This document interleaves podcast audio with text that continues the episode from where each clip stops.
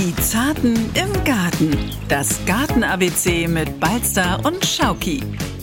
Wir müssen auch verzichten auf Fische. Das wäre sonst Tierquälerei. In so einem kleinen Fässchen noch Fische reinzupacken, macht überhaupt keinen Sinn. Und wir dürfen natürlich auch nicht vergessen, dass so ein Selbstreinigungseffekt bei der Größe dieses Fasses, dass das auch nicht eintreten kann. Aber man kann schon mit der passenden Pflanzenauswahl dafür sorgen, dass Algen keine Überhand nehmen, dass es einfach abwechslungsreich und schön ist. Man muss darauf achten, dass diese Pflanzen auf jeden Fall nicht zu starkwüchsig sind. Also ich sag mal, ein Rohrkolben, der hat hier überhaupt nichts zu suchen. Das sind oftmals Pflanzen, die sich einfach zu schnell breit machen würden und das führt zu einer Versumpfung und dann hat man keinen Miniteich mehr, sondern nur noch eine Zwergsumpflandschaft. Das möchte kein Mensch haben. Moinsen und herzlich willkommen bei Die Zarten im Garten, dem Gartenpodcast von NDR Schleswig-Holstein. Und wenn ich wir sage, dann meine ich natürlich zum einen unsere Community, euch, ihr lieben Zartis, fühlt euch bitte alle gerade gebauchpinselt und natürlich auch meine bessere Hälfte im Podcast, Thomas Balster, der Gartenexperte der Landwirtschaftskammer Schleswig-Holstein. Und ich freue mich natürlich mit dir, Samir, meiner anderen besseren redaktionellen Hälfte, dass wir uns heute einfach um das Thema Miniteiche kümmern können. Exakt, hast du jetzt schon schön gesagt. Wir wollen darüber sprechen. Zum einen, wie baut man einen Miniteich? Was gehört rein? Warum er überhaupt wichtig ist. Genau. Ähm, der hat ja nicht nur ästhetische Gründe. Menschen lieben ja das Plätschern und die ähm, tolle Spiegelung des Wassers. Aber der ökologische Wert ist natürlich auch herausragend und darüber wollen wir uns unterhalten. Tiere lieben es, also den Gartenteich. Und natürlich auch unsere lieben Zartis, das seid ihr. Und ihr wisst, wie immer, wenn ihr Fragen habt, schickt uns einfach eine Mail an die zartenimgarten.ndr.de oder über den Messenger der Schleswig-Holstein-App. Und dann könnt ihr eure Fragen stellen, falls wir euch vielleicht heute nicht alles erzählen zum Miniteich. Wobei, ich habe das Skript von Thomas gesehen, wir werden alles erzählen, keine Sorge. Also, jetzt sprechen wir gleich erstmal in aller Ruhe darüber, warum der Miniteich so nützlich ist. Der Miniteich in deinem Garten, ich beschreibe ihn mal kurz, es ist ein altes Rotweinfass. Es ist ja 90 mal 90, so breit wie ein Wagenrad könnte man sagen, ne? Ja, genau, das ist so. Ist sehr dekorativ. Du hast Seerosen drauf, du hast Kugeln drauf. Warum aber ist der jetzt nicht nur dekorativ, sondern auch ökologisch wichtig? Wir haben ja in einer der letzten Folgen auch schon mal darüber gesprochen, über Insekten, den insektenfreundlichen Garten und haben festgestellt, dass Insekten, Vögel Wasser brauchen, wie wir Menschen auch. Und darum ist es einfach auch ganz wichtig, den Tieren was zur Verfügung zu stellen, was sie nutzen können. Und vor allen Dingen finde ich es auch einfach sehr, sehr schön, wenn man sieht, äh, was die Vogelwelt hier so anstellt. Hier sitzen oftmals Rotkehlchen, Meisen, Drosseln, alles Mögliche. Und unsere Gärten sind so ausgeräumt, bieten nicht viel, weder an abwechslungsreichen Gehölzen noch an Wasser. Und darum ist gerade in der heutigen Zeit so ein Fass bzw. eine Zinkwanne oder ein Miniteich so besonders wichtig. Was noch ein Plus ist, der ist mega leicht anzulegen. Genau, so ist es. Wir haben keine großartigen ähm, ja, Bodenbewegungen, die wir vielleicht bei riesen normalen oder auch Schwimmteichen zu bewerkstelligen hätten. Und ich glaube auch einfach, es passt auch in die Umgebung wunderbar rein. Und darum sind ästhetisch ansprechende Miniteiche wesentlich schöner als irgendwelche dahingeklatschten Plastikteiche. Und das ist richtig schön geworden. Und wie man das einbaut, auf was man dabei achten muss, darüber sprechen wir gleich. Bei dir ist der Mini-Teich ein Fass was für Alternativen gibt es noch und was muss man noch wissen, bevor man sich das anlegt? Mhm. Es gibt ähm, alternativ schöne alte Zinkwannen, die man oftmals auch noch kaufen kann auf Trödelmärkten und dergleichen mehr. Allerdings ist es mit der Dichtigkeit ein Problem, weil je älter so eine Zinkwanne ist, umso durchlässiger wird sie manchmal und da muss man dann schon mal vielleicht das Ganze mit Folie auskleiden, damit man es dann wieder mit Wasser befüllen kann. Äh, Ansonsten nach, bei der Folie, äh, auf was muss man da achten? Wie dicht sollte die sein? Wie dick soll die sein? Also da gibt es verschiedene Teichfolien, die man kaufen kann im Gartencenter. Mehrere Millimeter dick sollte sie schon sein, weil sie auch etliche Jahre überstehen soll. Das stimmt. Ähm, aber es kommen ja keine großartigen Quadratmeter zusammen, sodass der Kostenfaktor sich da auch noch im Rahmen hält. Übrigens Kosten finde ich auch mal ganz wichtig, kann man ja auch mal drüber sprechen. Für so ein Viertel oder halbes Weinfass kann man ja auch schon mal 80 bis 150 Euro loswerden, je nachdem, was vorher drin gewesen ist und wie die Qualität ist. Das gleiche gilt auch für alte Zinkwannen und für die anderen Alternativen, äh, das sind vorgeformte Plastikfässer, die man auch bekommen kann, die aber optisch nicht wirklich ansprechend sind. Das sind so die gängigsten Materialien, die man so auch überall kaufen und beziehen kann. Also im normalen Teich, also ich sage jetzt normaler mhm. Teich, so ein großer, da ist es ja ein selbsterhaltendes Biotop. Das heißt, wir haben äh, Insekten, Pflanzen, alle drin, die dafür sorgen, dass das Wasser nicht kippt, dass das von alleine sauber bleibt. Mhm. So ein Mini-Teich ist das ja nicht. Genau so ist es. Wir müssen darum auch verzichten auf Fische beispielsweise. Das wäre sonst Tierquälerei. In so einem kleinen Fässchen noch Fische reinzupacken, macht überhaupt keinen Sinn. Und wir dürfen natürlich auch nicht vergessen, dass so ein Selbstreinigungseffekt bei der Größe dieses Fasses oder eines Plastikgefäßes oder eines Kübels, egal was man verwendet, dass das da einfach auch nicht eintreten kann, weil die Größe nicht gegeben ist. Aber man kann schon mit der passenden Pflanzenauswahl dafür sorgen, dass Algen keine Überhand nehmen. Man kann dafür sorgen, dass es einfach abwechslungsreich und schön ist. Ich habe noch was gelesen, was ich interessant fand, nämlich dass Eichenholzfässer mhm. ja noch einen natürlichen Algenschutz haben. Genau, die darin enthaltenen Gerbsäuren spielen eine entscheidende Rolle und tragen dazu bei, dass das Algenwachstum nicht überhand nimmt. Und darum ist das einfach nicht nur des Geruchs wegen so schön, weil man auch so die Aromen noch wahrnehmen kann, sondern man hat auch weniger Algenwachstum. Also dein Plädoyer fürs Fass und äh, absolut auch ein leeres Fass. Kann ja, in dem Fall voll glücklich machen. Ja, genau.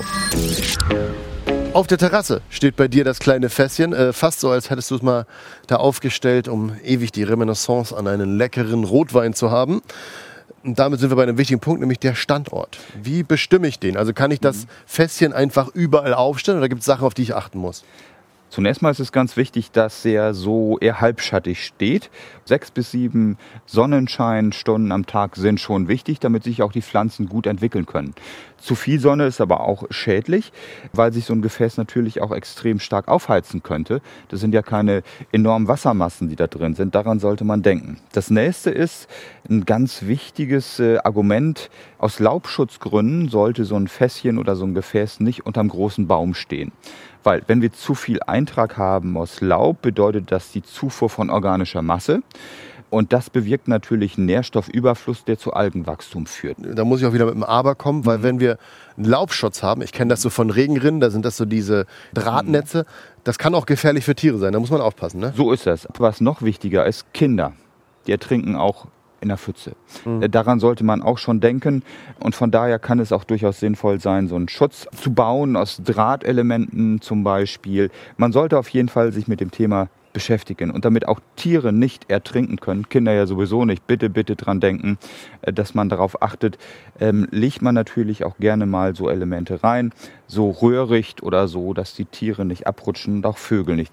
Und bitte auch dran denken, dass es ein bisschen windgeschützt steht, denn viele Tiere möchten natürlich dann auch ein bisschen geschützt ihre Ruhezeit dort verbringen und darauf sollte man auch achten. Na klar, die wollen ja nicht beim Trinken vom Rand geblasen werden. Genau, ähm, so ist das. Bei dir ist er obenerdig. Es gibt ja aber auch die Möglichkeit, dass man sagt, ich buddel es partiell ein. Auf was muss man da dann achten? Einbuddeln ist durchaus möglich. Ähm, und auf eine ebene Fläche muss natürlich auch geachtet werden, die ja, man stimmt. ausgleichen kann. Wir wollen ja keinen Wasserfall, wir wollen Miniteich. Genau, so ist es. Darauf sollte man unbedingt achten.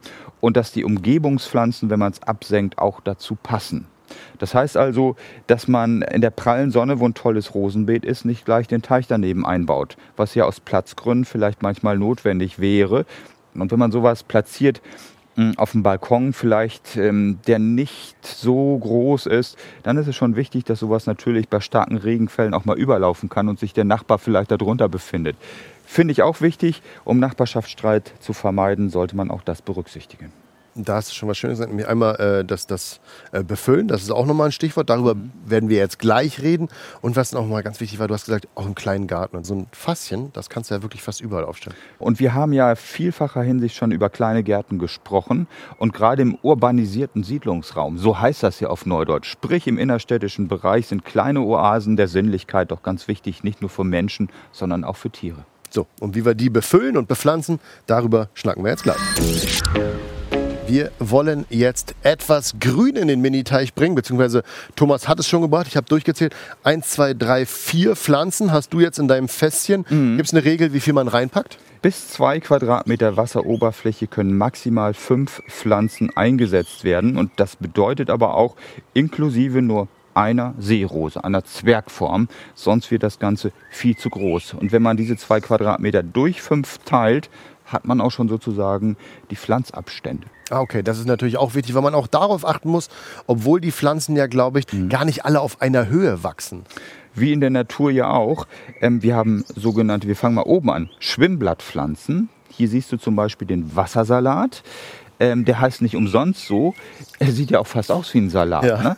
Kann man den schon, essen, wenn der Wassersalat heißt? Nee, schmecken tut er nicht. Ich weiß nicht, ob es auch gute Sorten gibt, die man prima essen kann. Der heißt einfach so, weil er salatartig aussieht, denke ich mir okay. mal.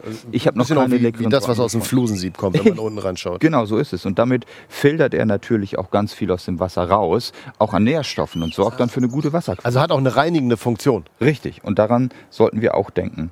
Äh, die Rose hast du schon angesprochen. Das ist eine ganz schöne kleine kaminrote Sorte namens Fröbelii, so heißt sie, die schwachwüchsig ist, die sich hier wohlfühlt und dankbar blüht, allerdings erst so in zwei bis drei Wochen, aber das reicht ja dann auch nochmal. Wasserhyazinthen hatte ich da auch noch mit drin, die ist leider jetzt irgendwo beim Saubermachen mal rausgekippt, ich weiß gar nicht, wo die geblieben ist, gehört aber auch gerne in so ein Fässchen mit rein. Aber du hast angesprochen, ähm, die Tiefe. Das sind also Schwimmblattpflanzen, die wir jetzt gerade angesprochen haben. Und dann gibt es eben auch welche, die in tieferen Regionen wachsen. Dazu gehört die eben schon angesprochene Seerose, die mit einem Korb abgesenkt im unteren Bereich des Teiches sich befindet. Der ist übrigens aufgefüllt mit Kies. In diesem Fall gewaschenen Kies, den man im Gartenfachhandel kaufen kann. Da sind keine Nährstoffe drin. Denn zu viel aber Nährstoffe im eh Kies nicht. Genau, aber manchmal werden die einfach so gelagert, dass die in der Nähe oder auf Blumenkübeln sich befinden oder da, wo Blumenerde ist. Deshalb das gewaschen. Und deshalb ist es damit nichts äh, eingetragen wird. Richtig. Oder auch zum Beispiel, wenn da Schnecken drauf sind oder sonstige Sachen, ist schon gut, wenn der vorher gewaschen ist. Und mit dem Kies kann man auch diese Pflanzhöhen oder Tiefen simulieren. Und die Seerose braucht eine gewisse Tiefe, um damit klarzukommen, entwickelt sich dann und wächst von unten nach oben und hat dann irgendwann auch eine richtig schöne Höhe, beziehungsweise die Blätter schieben sich nach oben. Und dann haben wir noch so Pflanzen mit einer Tiefe zwischen 25 und 50 Zentimetern. Der Froschbiss gehört dazu, die Seekanne oder der Wasserhahnenfuß. Und dann gibt es noch, wie hier zu sehen, diese Zwergpapageienfeder. Das ist so eine Pflanze, die sich so aufhält, so bis maximal 20 Zentimeter Tiefe. Und die Püschel hier oben, die gucken dann immer an der oder an der Wasseroberfläche raus.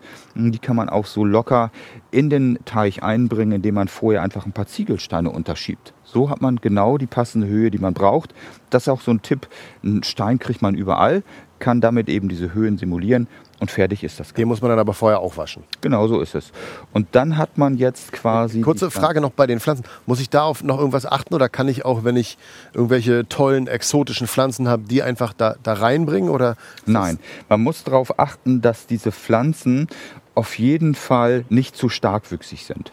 Also ich sag mal, ein Rohrkolben, der hat hier überhaupt nichts zu suchen und das wäre einfach zu vieles gut. Ein Kalmus genauso. Oder auch so eine Seesimse, das sind Pflanzen, die für diese kleinen Teilchen nicht geeignet sind. Das sind oftmals Pflanzen, die sich einfach zu schnell breit machen würden und das führt zu einer Versumpfung und dann hat man keinen Wasserteich mehr, keinen Miniteich mehr, sondern nur noch eine Zwergsumpflandschaft. Das möchte kein Mensch haben. nee, kleines Feuchtbiotop. Genau. Äh, aber tendenziell die Exoten sagst du auch eher nee, also eher das nehmen, was es in den heimischen Gefilden gibt. Genau so ist es. Und davon gibt es ja auch eine ganze Menge. Und wenn ich mal so eine Pflanzenauswahl darstelle als Pflanztipp, dann würde ich sagen, eine Zwergseerose, eine Papageienfeder, einen kleinen, einen winzigen Rohrkolben, den gibt es nämlich als sogenannte Miniform und eine Wasserminze, das reicht vollkommen aus, Wassersalat obendrauf und alles ist fertig und nicht zu groß. Und Pflanzabstand? Weil du mhm. hattest ja vorhin gesagt, äh, auf zwei Quadratmeter dürfen fünf Pflanzen. Genau. Wie groß muss der Abstand sein? 40 Zentimeter Abstand. Das ergibt sich ja dann auch so aus der Rechnung. Äh, das sind so Abstände, die man einhalten sollte. Wobei man auch da sagen muss, so eine Seerose, das kannst du hier erkennen, auch wenn es eine Zwergseerose ist, die entfaltet sich mehr zu den Randbereichen hin. Und dann bleibt Platz für die anderen Pflanzen mehr in der Mitte. Das muss man auch berücksichtigen. Also das Wuchsverhalten der Pflanzen auf jeden Fall vorher mal rausfinden. Die Etiketten, die meistens an den Pflanzen sind, reichen nicht aus. Und darum ist es wichtig, da den Gärtner seines Vertrauens nachzufragen. Letzte Frage zum Befüllen. Der Wasserstand bei dir ist jetzt bummelig 5 cm unter Fasskante. Gibt es ein Mindestmaß, gibt es ein Maximummaß? Das kann man sagen, das ist bei Weinfässern der ideale Abstand zur Oberkante. Man muss natürlich auch immer berücksichtigen, in Starkregenphasen ist so ein Fass natürlich auch schnell dabei überzulaufen. Allerdings sind die, das kann man hier ja auch erkennen, ja auch nicht mehr ganz dicht. Ne? Das heißt also, die sind ja aus verschiedenen Brettern zusammengefügt und von daher verlieren die im oberen Bereich ohnehin Wasser, das dann immer so ausläuft, dass man die Oberkante Wasser 5 cm so einpendelnderweise hat. Das kann man so sagen und das gilt auch für viele Kunststoffteiche, die man kaufen kann.